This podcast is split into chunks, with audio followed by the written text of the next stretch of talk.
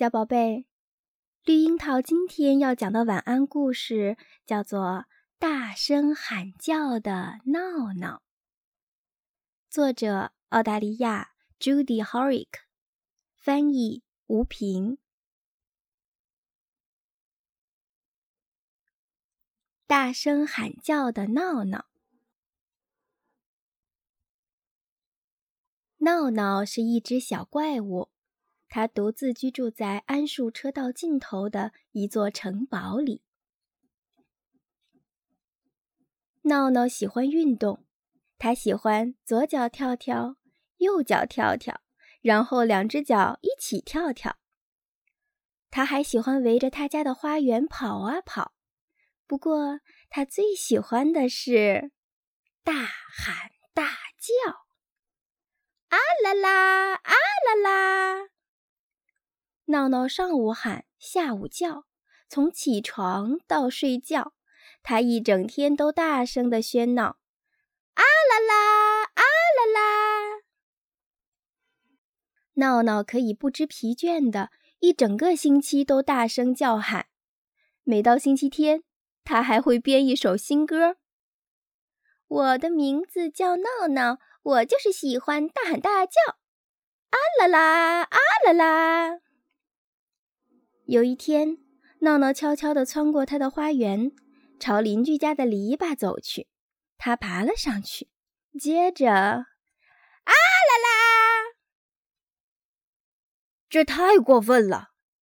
第一个邻居说：“我已经不止一次给你提意见了。”第二个邻居说：“跟一个小怪物做邻居已经够倒霉的了。”我们再也无法忍受你在悠闲的下午茶时间还对着我们大声的吵闹。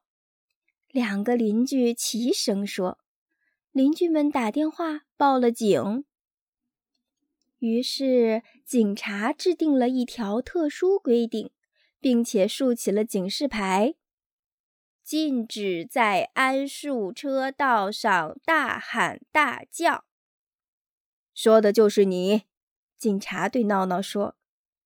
禁止大喊大叫，闹闹从来没有这么伤心过。他只好试着像从前那样，左脚跳跳，右脚跳跳，然后两只脚一起跳跳，可还是缓解不了忧伤的心情。他又试着绕着花园跑，可是光跟眼泪做斗争了，他根本跑不起来。日子好像要永远这样过下去了。晚上，闹闹怎么也睡不着。每个星期天，他都会轻轻地对自己唱：“我的名字叫闹闹，但我不知道我该做什么。”有一天深夜，闹闹正愣愣地望着窗外，突然，他看见一个陌生人正偷偷摸摸地穿过邻居的花园。闹闹本能地张开大嘴，大叫起来：“啊啦啦！”邻居们都被闹闹的叫声吵醒了，纷纷从家里跑了出来。你吓跑了小偷，你保住了我们喝下午茶的茶具。看来你的叫喊也不是那么讨人厌哦，邻居们说。等太阳升起来后，邻居们给警察打电话，说他们不需要那个特殊的禁止大喊大叫的规定了。很好，其实你们的社区过于安静了，警察说。哈，现在闹闹又可以大声的喊叫了！啊啦啦，啊啦啦，啊啦啦！那天。高兴的闹闹从早上一直又喊又叫，到了下午。虽然不是星期天，闹闹却唱起了自己最喜欢的那首老歌。我的名字叫闹闹，我就是喜欢大喊大叫。不过他又加了一句：“除了下午茶时间。”每当下午茶结束后，桉树车道上就会响起。啊啦啦，啊啦啦！听起来是那么美妙动听。故事听到这里，现在要睡觉了。好，老规矩，现在请你躺好。《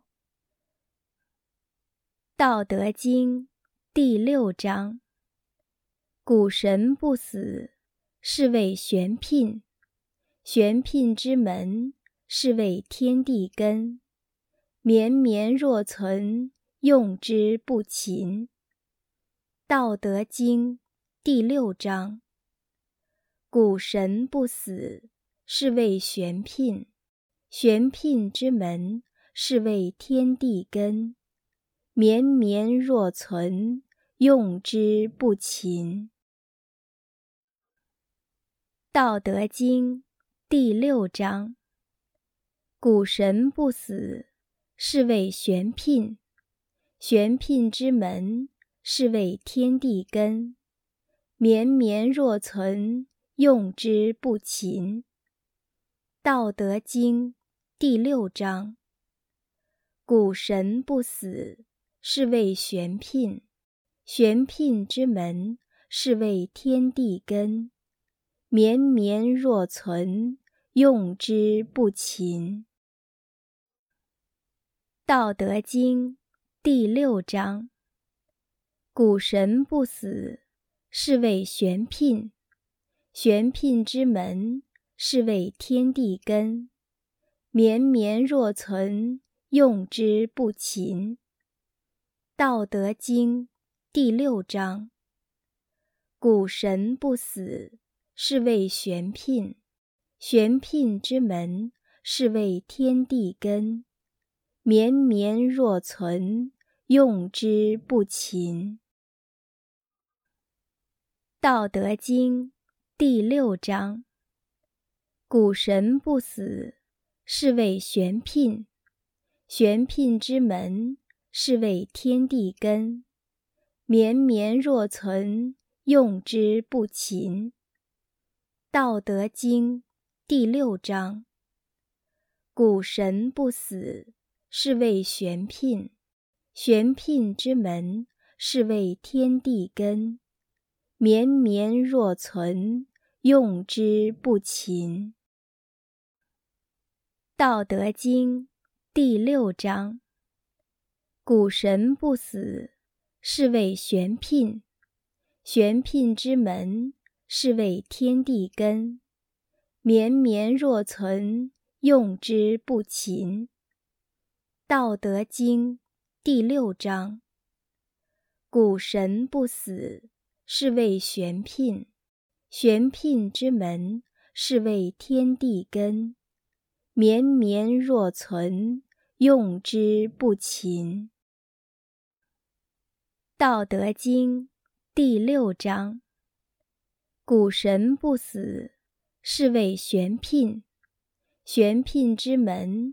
是谓天地根，绵绵若存，用之不勤。《道德经》第六章：谷神不死，是谓玄牝；玄牝之门，是谓天地根。绵绵若存，用之不勤。